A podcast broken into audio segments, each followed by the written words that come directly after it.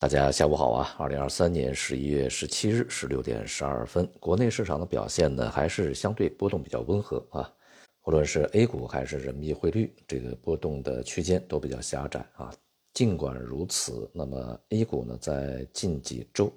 也还是显示出了它相对一个比较稳定的状态啊。虽然说在这几个交易日有所回落，但是呢，这个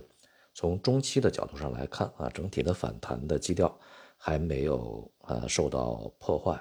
而从市场的整体结构上来看呢，这个分化呀还是相当的明显啊。随着这周的收盘，那么我们可以看到呢，呃，这个以大盘蓝筹为主的沪深三百啊，这个指数呢是连续两周下跌，而我们在之前所强调的啊，这一轮反弹的主力军，这个中小板啊，尤其是中证一千。那么这个指数呢是连续四周上涨啊，而且上涨的幅度还是不小的，这与这个大盘蓝筹的呃疲软表现呢形成了非常鲜明的对比啊。一方面呢验证了我们在之前的预期，也就是这一轮的反弹行情主角啊将是中小以及成长，而这个一定要去回避啊这个大盘蓝筹和价值。目前来看呢，就是参与不同的板块啊，这个获得的结果是截然不同的。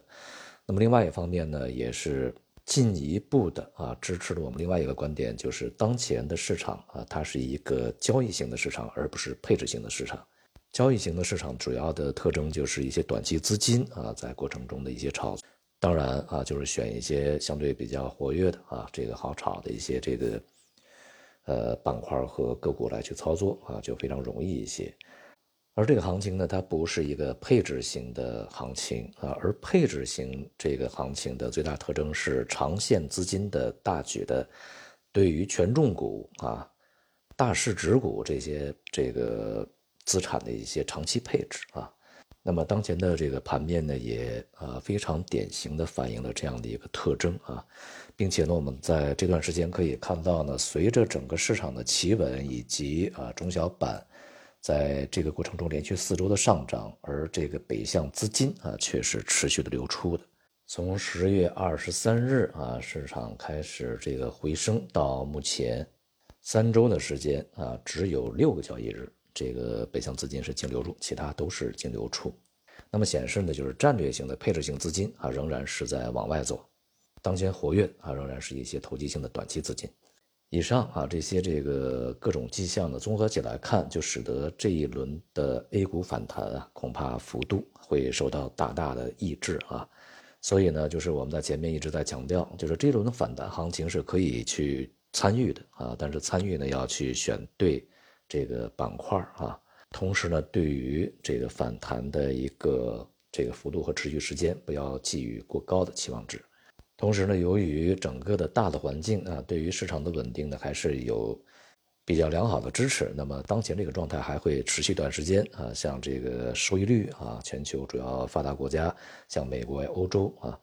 当前的这个长债收益率都是在震荡的下行啊，像今天美债十年期又已经是向下到了四点四二这个区域，